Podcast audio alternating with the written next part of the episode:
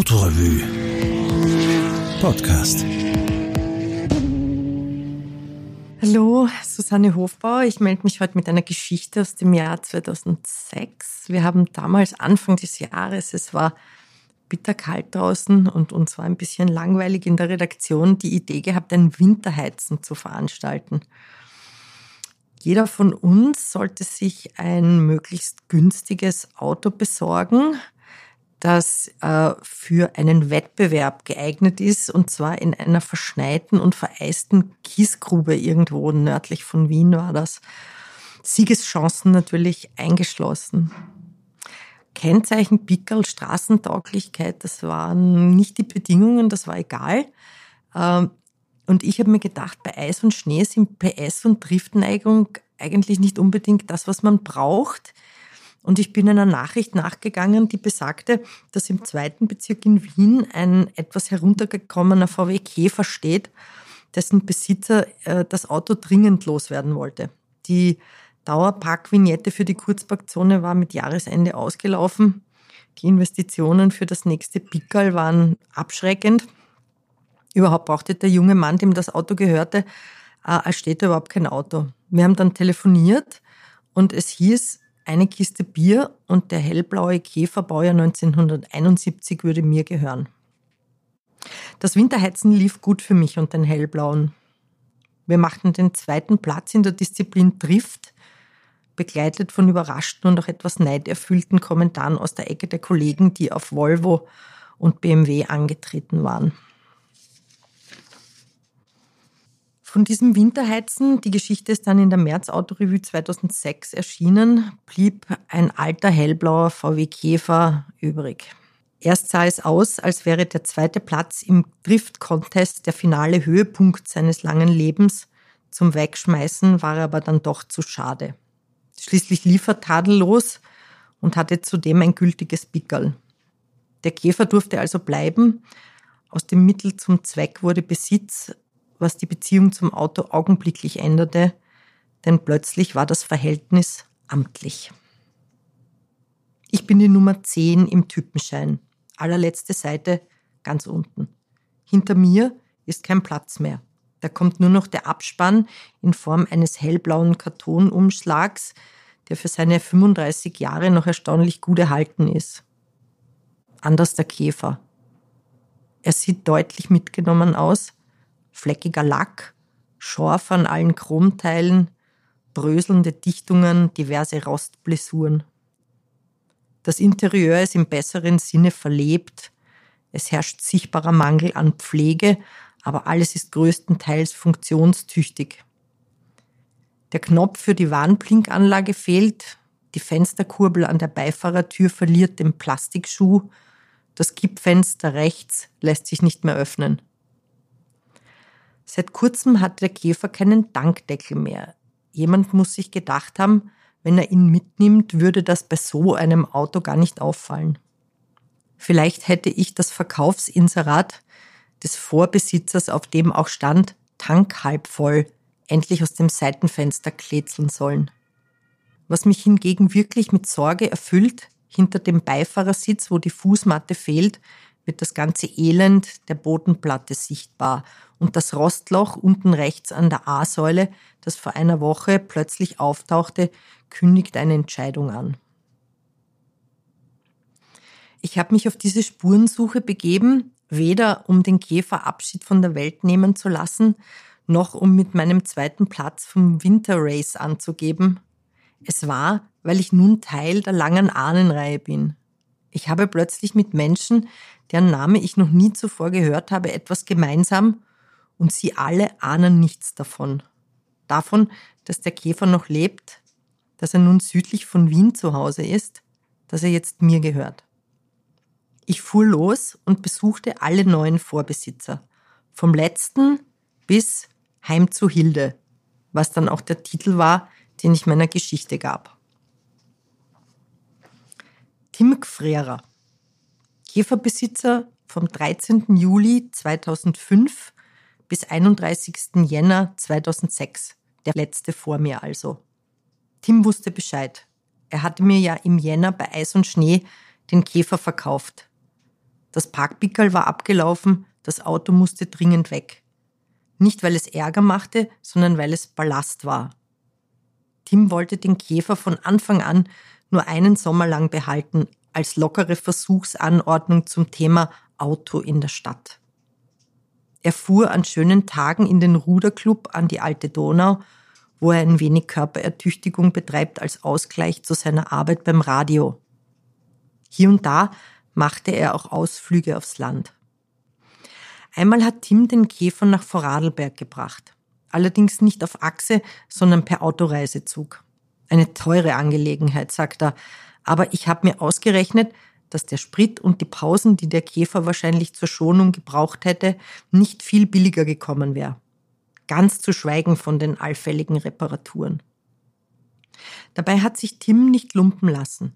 In den sechs Monaten, die der Käfer seiner war, hat er an die 650 Euro hineingesteckt. Der Lichtmaschinenregler hat Probleme gemacht, der Motor wurde überholt, eine tiefgreifende Instandsetzung am hinteren Kotflügel war nötig, wegen Rost. Für großflächige Lackarbeiten fehlte allerdings die Perspektive einer gemeinsamen Zukunft. Da lag der Abschied schon in der Luft. Vor Tim findet sich folgender Eintrag im Typenschein.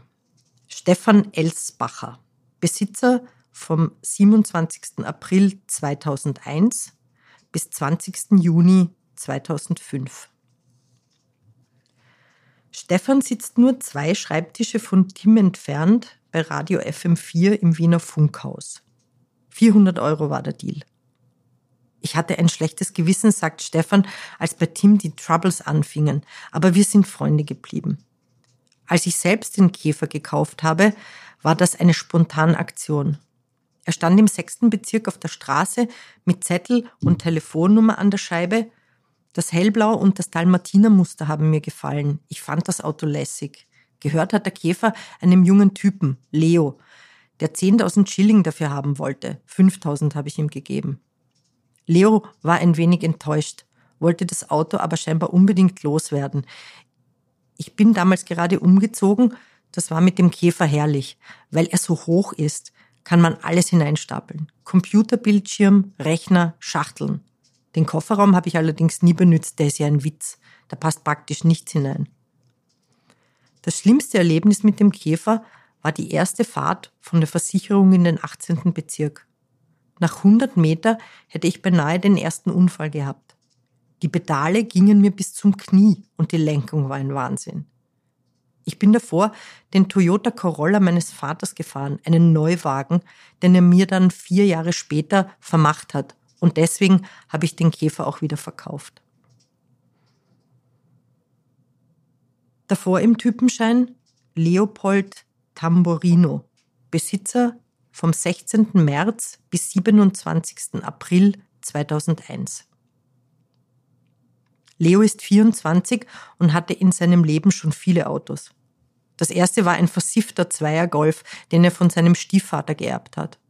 Dann kam ein uralter Mazda 323 von seinem Cousin, später ein Peugeot 205 GTI, der, wie er sagt, elends viele PS hatte und auf den er sehr stolz war.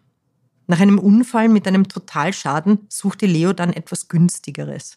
Wichtig, das Image musste stimmen und das Fahren Spaß machen. Die logische Konsequenz für ihn war der VW Käfer.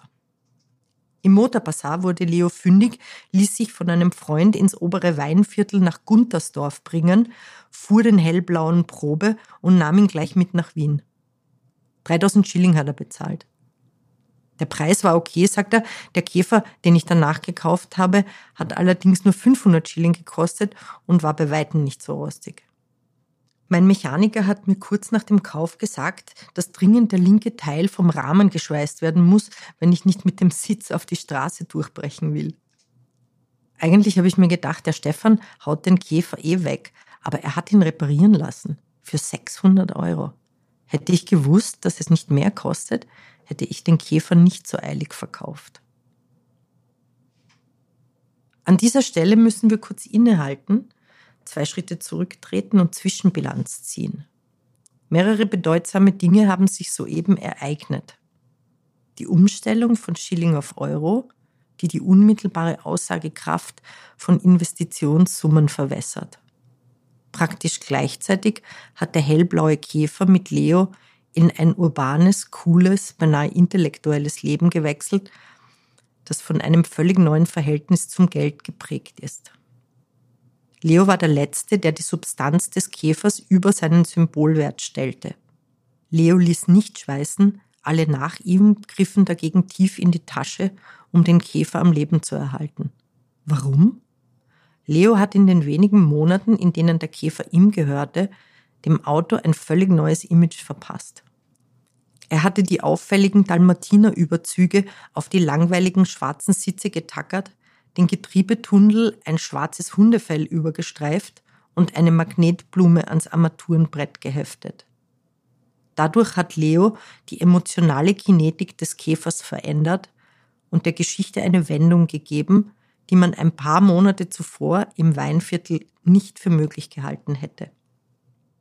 Vor Leo im Typenschein Franz Schöberl Junior, Besitzer von 4. August 1998 bis 16. März 2001. Sabine, Franz Schöberls Frau, freut sich, den Käfer den sie drei Jahre lang fuhr, wiederzusehen. Er riecht noch genauso wie damals, sagt sie, und erinnert sich daran, wie sie einmal mit ihren Freundinnen zu siebt im Käfer nach Wien gefahren ist. Als Tochter Julia ein Jahr alt war, beschlossen die Schöberls, den Käfer zu verkaufen. Er hatte bedenklich viel Rost angesetzt und ich wollte kein Geld mehr in das Auto stecken, sagte Franz Junior. Er selbst fuhr auch mit dem hellblauen zu einer Zeit, als er noch seinem Vater gehörte. Damals leistete er seinen Präsenzdienst und war froh, einfach ein Auto zu haben. Heute fährt er ein schwarzes CLK Coupé 270 CDI, bereits mein vierter Mercedes, sagt er, und Sabine einen Seat. Alhambra oder Cordoba, ich weiß das nicht so genau. Ob Frauen eigentlich ein anderes Verhältnis zu ihren Autos haben als Männer? Ja, sagt Sabine. Bei meinem Mann ist Essen im Auto verboten. Ich dagegen sage in der Werkstatt immer, reparieren reicht, aufräumen tue ich ihn schon selber. Der Besitzer davor, Franz Schöberl Senior. Ihm gehörte der Käfer vom 4. April 1991 bis 4. August 1998. Der hellblaue war Vater Schöberls zweiter Käfer. Er fuhr damit zur Arbeit, damals als er beim Telefon war. Bei jedem Wetter auch in den Wald und in die Weingärten, manchmal um zu arbeiten, oft aber einfach nur so zum Spaß. Er hat sich gut um das Auto gekümmert, hat das rechte Trittbrett ausgewechselt, eine Antenne, ein Radio und eine zusätzliche Box unter dem Handschuhfach eingebaut.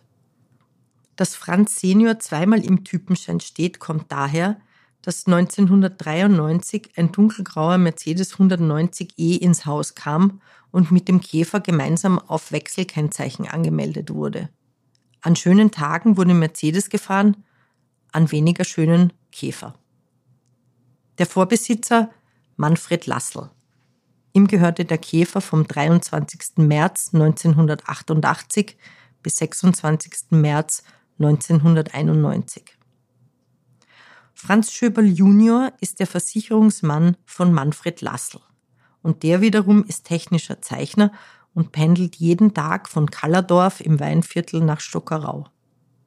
Den Käfer hat er für 1500 Schilling seiner Mutter abgekauft, die irgendwann das Autofahren bleiben ließ, weil sie sich dem Verkehr nicht mehr gewachsen fühlte. Drei Jahre später begegnete Manfred ein praktisch ungebrauchter Fiat Panda. Der Kauf war ein Muss, 4000er waren ja alleine schon die neuen Reifen wert. Was denn jetzt mit dem Käfer geschehe, fragte Franz Schöberl. Und so kam eins zum anderen. Manfred schraubte die Rallye-Scheinwerfer von seinem Käfer, hinterließ vier Löcher in der Stoßstange und zwei von nun an nutzlose Kippschalter am Armaturenbrett und verkaufte an Schöberls Vater. Manfred Lassels Mutter Maria Lassel. Ihr gehörte der Käfer vom 20. Dezember 1982 bis 17. März 1988. Besondere Erinnerung hat Maria Lassel an den hellblauen Käfer nicht mehr. Gefahren ist er halt, sagt sie. Sie fuhr damit jeden Tag in die Gurkerlegerei in Kleinriedental. Der Chef hatte ihr ursprünglich sein altes Auto überlassen, damit er seine Belegschaft nicht mehr selbst heimbringen musste und die siebenbürgendeutsche Maria Lassel, die Mitte der 40er Jahre aus Rumänien weg musste und sich mit ihrer Familie im Weinviertel niederließ, machte mit über 40 Jahren noch den Führerschein, um ihren Boss als Chauffeur zu ersetzen. Irgendwann segnete das geschenkte Auto das Zeitliche. Da traf es sich günstig, dass Marias Neffe einen Arbeitskollegen hatte, dessen Frau sich gerade für 10.000 Schilling von ihrem elf Jahre alten Käfer trennte. Die erste Besitzerin des Käfers, Hildegard Schlaghuber. Hilde. Ihr gehörte er vom 29. Dezember 1971 bis 14. Dezember 1982. Hilde war gerührt in der Art, wie ältere Damen gerührt sind, wenn sie nach Jahrzehnten ihrer Jugend wieder begegnen. Zu Weihnachten 1971 hatte die 19-Jährige von ihrem Vater den Käfer geschenkt bekommen. Der Vater selbst hatte keinen Führerschein, wollte sich nun von seiner Tochter chauffieren lassen. Dass es ein Käfer sein sollte, bestimmte er. Die Farbe durfte sich Hilde aussuchen. Wer die Idee mit der Heckscheibenheizung als Extra hatte und wann die Rollgurte nachgerüstet wurden, weiß Hilde nicht mehr.